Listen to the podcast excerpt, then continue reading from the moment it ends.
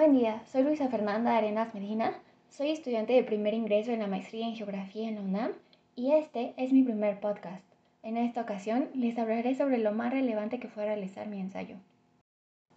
Quisiera comentarles que desde hace muchos años no escribí un ensayo, o en realidad ya no lo recuerdo. Escribir es una habilidad que adquirimos los humanos como parte de nuestro desarrollo cognitivo.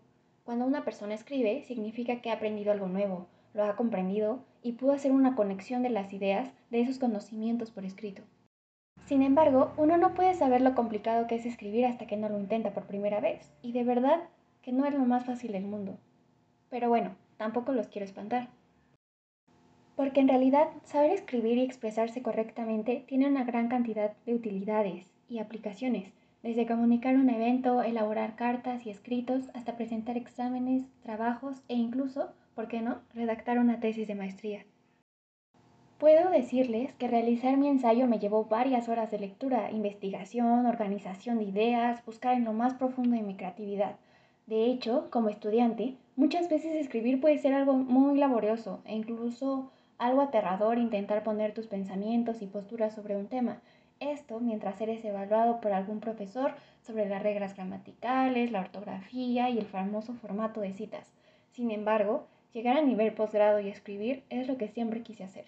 Entonces, tomé esta oportunidad de escribir un ensayo como una experiencia a futuro. Y no solo lo digo por mí, porque voy a escribir una tesis en poco tiempo, sino porque escribir bien te permite convertirte en alguien exitoso, porque te permite comunicar y expresar tus ideas, algo que es fundamental cuando vas a hacer un trabajo escrito, cuando te vas a dedicar a la investigación o en cualquier ámbito profesional. Si escribir un ensayo nos pareció algo complicado, ahora imagínense cómo es la elaboración de una tesis de maestría, que es una tarea compleja que involucra un gran desarrollo conceptual y lingüístico.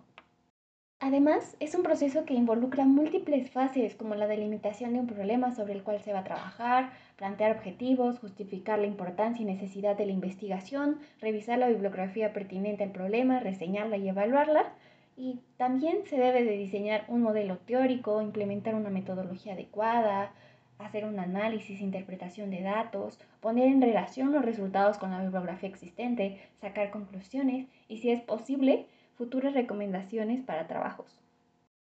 Por último, ahora que ya les he mencionado de lo riguroso que es escribir textos, en especial cuando se está en un posgrado, me gustaría expresarles una parte especialmente importante cuando uno escribe sobre algún tema, que es la necesidad de que el texto sea consumido y llegue a la mayor parte de la población interesada.